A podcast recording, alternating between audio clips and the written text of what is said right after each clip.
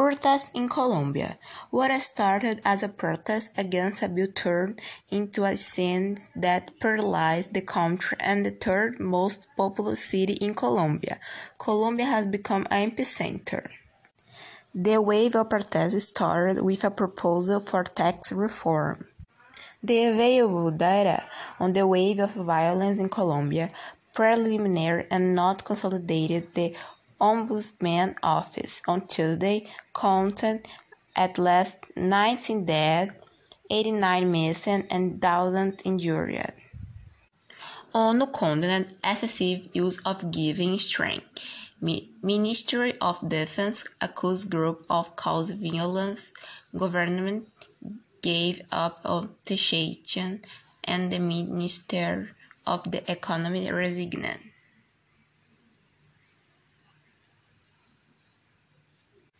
President wanted to increase some tax rates by value added, but population was the street of the executive went back.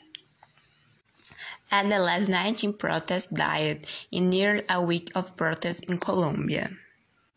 This is not something people are talking about, but it is just important and influential people have already showed their support